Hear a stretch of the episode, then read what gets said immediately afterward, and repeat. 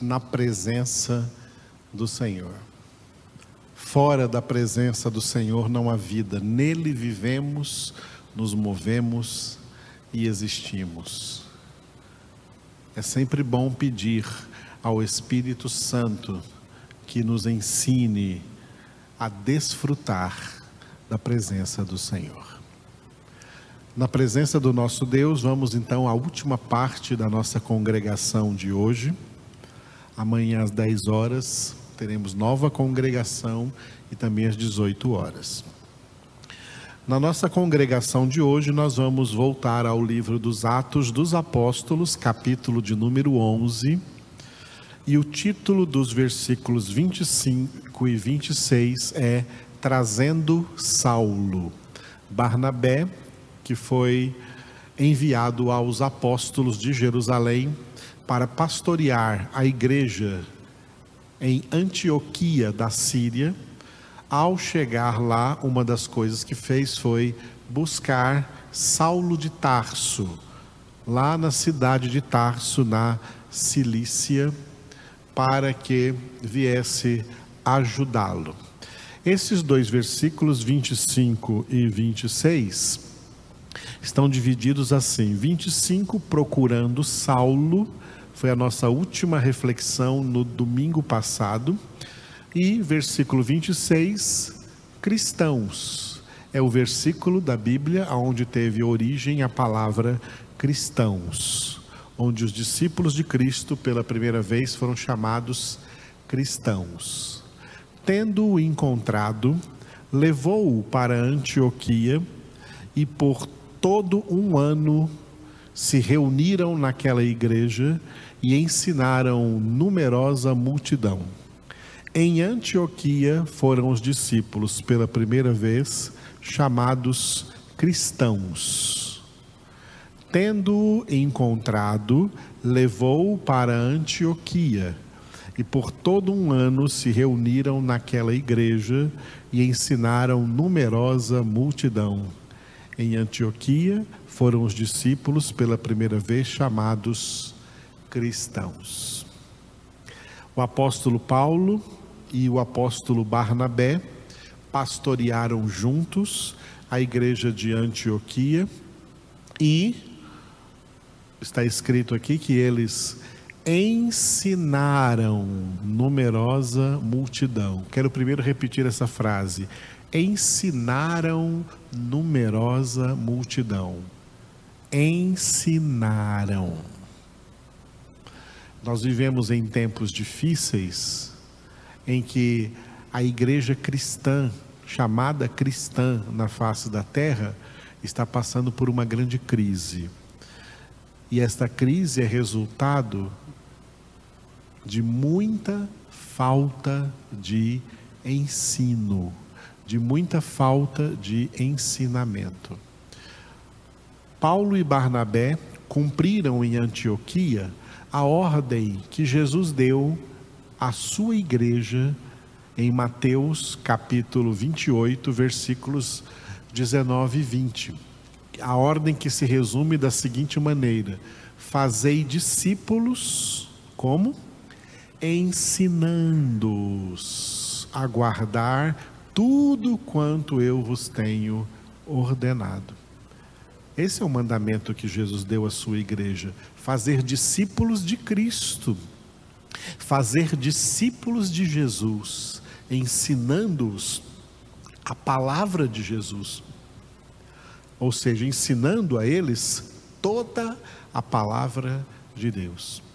Em Antioquia, Barnabé e Paulo juntos trabalharam cumprindo essa missão que Jesus deu à igreja. Ensinaram numerosa multidão, multidão, transformando essa multidão em discípulos de Cristo. Uma multidão de sírios, ali Antioquia na Síria, uma multidão de sírios lá no primeiro século ensinando-os a serem discípulos de Cristo Jesus. Um dos resultados acarretados por este ensinamento foi que, lá na cidade de Antioquia, na Síria, é que os discípulos de Cristo foram pela primeira vez chamados cristãos. Você vai ver que a nossa congregação de hoje tem o título principal Cristianismo, por causa deste versículo. Hoje nós temos que, infelizmente eu diria, distinguir o verdadeiro cristianismo, que é esse que surge no Evangelho de Cristo Jesus, na formação da sua igreja e na formação dos seus discípulos. Esse é o verdadeiro cristianismo, e nós temos que ver este cristianismo genuíno como um cristianismo radicalmente diferente de um outro falso cristianismo que surgiu na terra. Um cristianismo falsificado. E se o cristianismo, esse cristianismo falsificado, se ele é falso, o Cristo desse cristianismo é falso. E os discípulos desse cristianismo também são falsos cristãos e não verdadeiros cristãos. De cristãos, aqui em Atos 11, 26, foram chamados verdadeiros discípulos de Cristo. Hoje, no mundo, infelizmente, pode-se dizer com toda tranquilidade sem medo de errar numericamente, quantitativamente, que a maioria das pessoas que se dizem cristãs não são verdadeiros cristãos, porque não são verdadeiros discípulos de Cristo, não são verdadeiros seguidores de Cristo, não são pessoas obedientes a Cristo, não são obedientes ao seu evangelho, não são obedientes à palavra de Deus, recebem o nome de cristãos por causa de uma ramificação religiosa dita cristã no mundo. É necessário discernir o verdadeiro cristianismo desse falso cristianismo que, infelizmente, é quantitativamente maior, muito mais massivo do que o verdadeiro cristianismo. O verdadeiro cristianismo no mundo hoje é praticamente anônimo, porque o que as pessoas no mundo conhecem como cristianismo é o falso cristianismo e não o verdadeiro o verdadeiro cristianismo. Hoje, no mundo, são tidas como cristãs pessoas que fazem parte, por exemplo, do catolicismo romano. O catolicismo romano se impõe na terra como se fosse a maior e a principal representante do cristianismo mundial a maior igreja cristã do mundo, a Igreja Católica. Mas o catolicismo faz parte do falso cristianismo. Por quê? Porque no catolicismo, Jesus Cristo não é a cabeça. O nome de Jesus é usado como o nome do Pai, como o nome do Espírito Santo o nome de Deus é usado, mas Deus não é obedecido no catolicismo romano. Portanto, a Igreja Católica não é igreja de Jesus Cristo, porque Jesus Cristo não é a cabeça dessa igreja.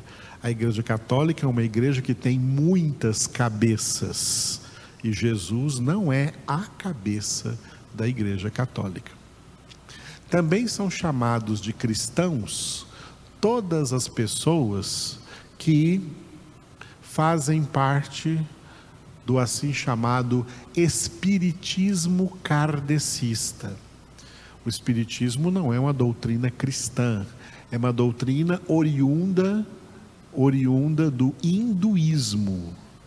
Mas com o advento de um homem chamado Allan Kardec, que segundo ele mesmo, ele é, ele recebia entidades espirituais e uma das entidades espirituais que ele recebia era do santo católico padroeiro da França, que é São Germano. Por isso que lá tem um Paris Saint-Germain. Saint-Germain é o São Germano, é o padroeiro, né? assim como a Igreja Católica coloca no Brasil Aparecida como padroeira. Lá na França eles colocam São Germano como padroeiro. E Allan Kardec foi um médium espírita que dizia receber receber o espírito do São Germano, e o espírito do São Germano levou ele a codificar o evangelho de Jesus Cristo segundo o espiritismo criando dentro do Espiritismo uma ramificação cristã, e esses espíritas kardecistas são chamados de cristãos. Isso também faz parte do atual cristianismo na Terra. Esse cristianismo é falso, já que o Espiritismo prega coisas totalmente contrárias à verdade e ao Evangelho de Cristo, como, por exemplo, a reencarnação e a invocação de mortos e tantas outras coisas. Mas espíritas kardecistas no mundo hoje são tidos por cristãos. Ainda são chamados de cristãos pessoas que não têm nenhuma religião, que decidiram não ser adeptos de nenhuma religião, mas talvez por uma tradição que familiar e porque quando eram bebês eram batizados na igreja, foram batizados na igreja católica pelos seus pais, eles se dizem cristãos. Não, não frequento nenhuma igreja, nem católica, nem nenhuma, não sou de nenhuma igreja, aí mas eu sou cristão. Cristãos são chamados então de cristãos nominais, mas não são discípulos de Cristo, não são obedientes à palavra de Deus. E eu deixei por último uma outra ramificação desse falso cristianismo, que é uma ramificação que tem tomado lugar, tá? Tomado lugar no meio das igrejas protestantes ou evangélicas. As igrejas protestantes ou evangélicas, que deveriam ser igrejas predominantemente bíblicas, que seguem a palavra de Deus à risca, porque foi assim que Martinho Lutero foi movido pelo Espírito Santo a começar a reforma protestante, dizendo: sola Escritura, somente a Escritura, somente a palavra de Deus é a nossa regra de fé e prática. Infelizmente, muitas denominações protestantes, evangélicas, muitos cristãos evangélicos, cristãos protestantes, que se afirmam como evangélicos e como protestantes, assim se declaram diante do mundo, estão colocando a Bíblia para escanteio, estão abandonando a palavra de Deus em nome de heresias destruidoras do cristianismo. Hoje a igreja protestante no mundo, a igreja evangélica no mundo vive uma grande crise, porque no meio dessa igreja tem uma mistura de gente que verdadeiramente não é cristã. Não são seguidores verdadeiros de Cristo Jesus, do verdadeiro Jesus, da verdadeira palavra de Deus, do verdadeiro evangelho de Deus.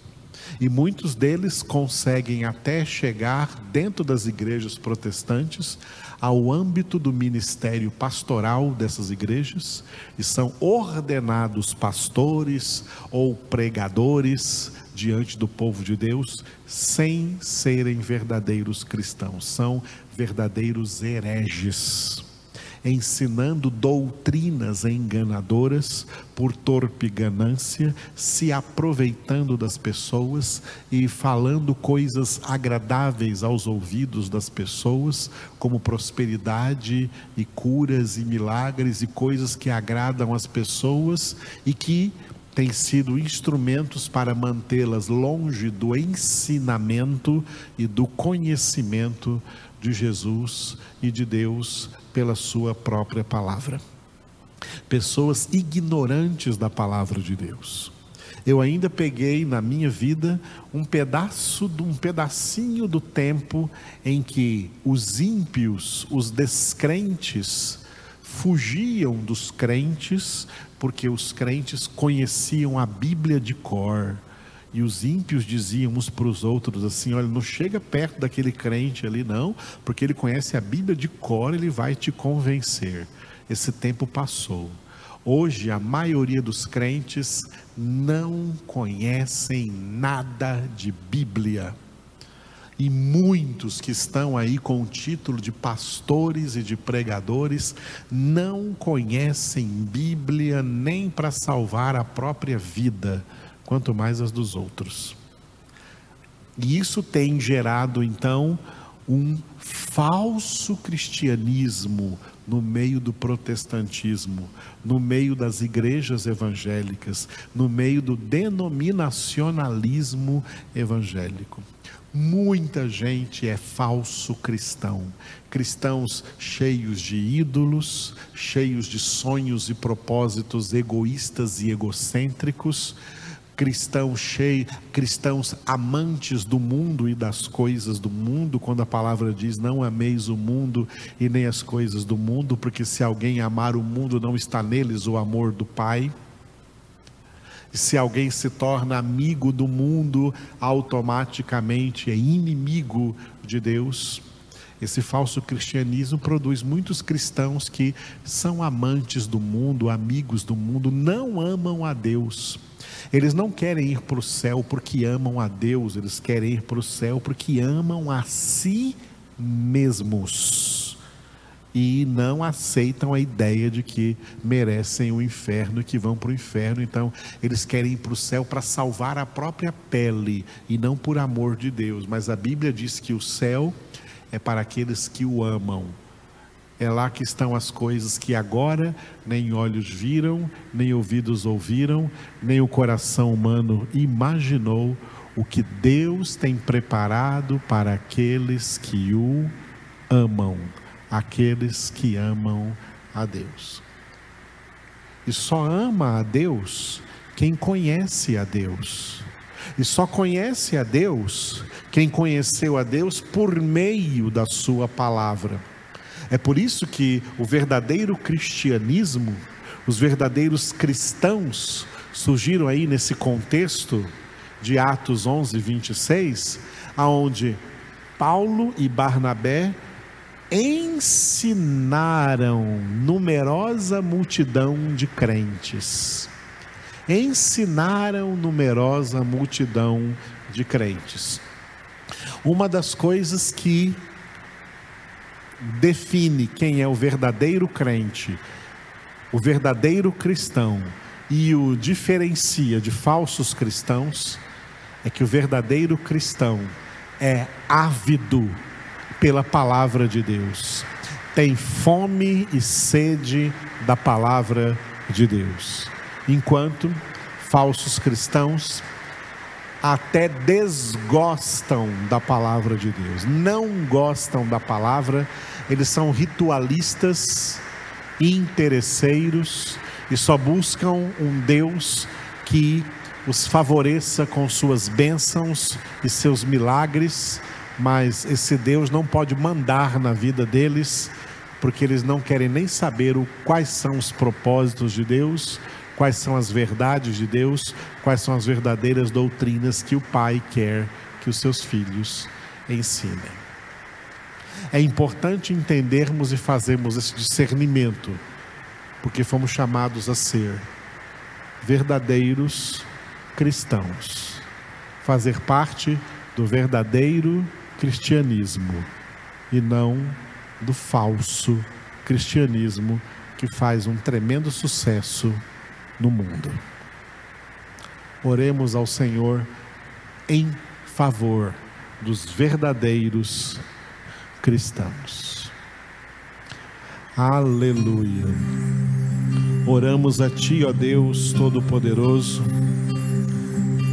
em favor dos verdadeiros filhos, das verdadeiras filhas, dos verdadeiros cristãos.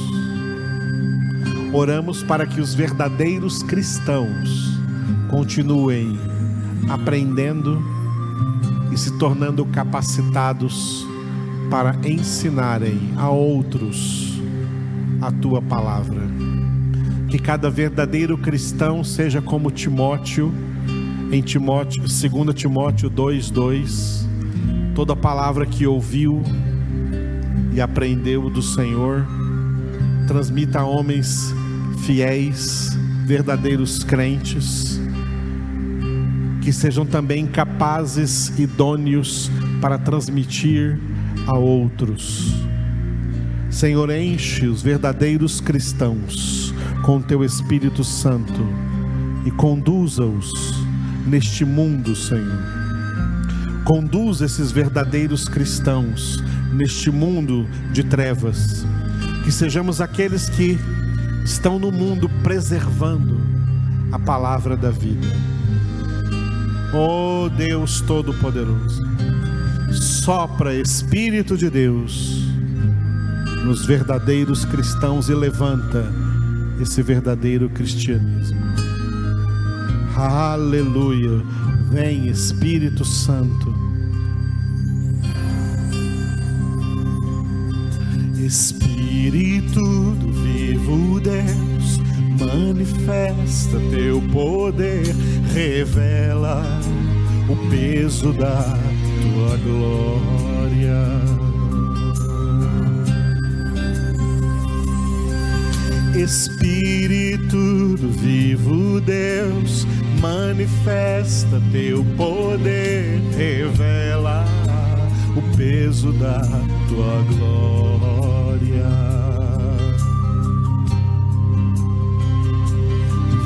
Com o peso da tua glória me cobrir, flua o rio de vida aqui, que a verdade do teu reino reine em mim, vem com o peso da tua glória vem com peso da tua glória aqui.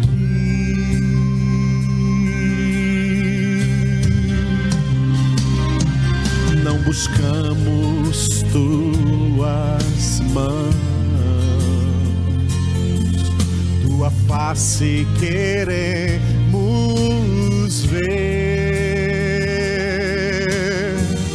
e conhecer teu coração revela tua glória com poder.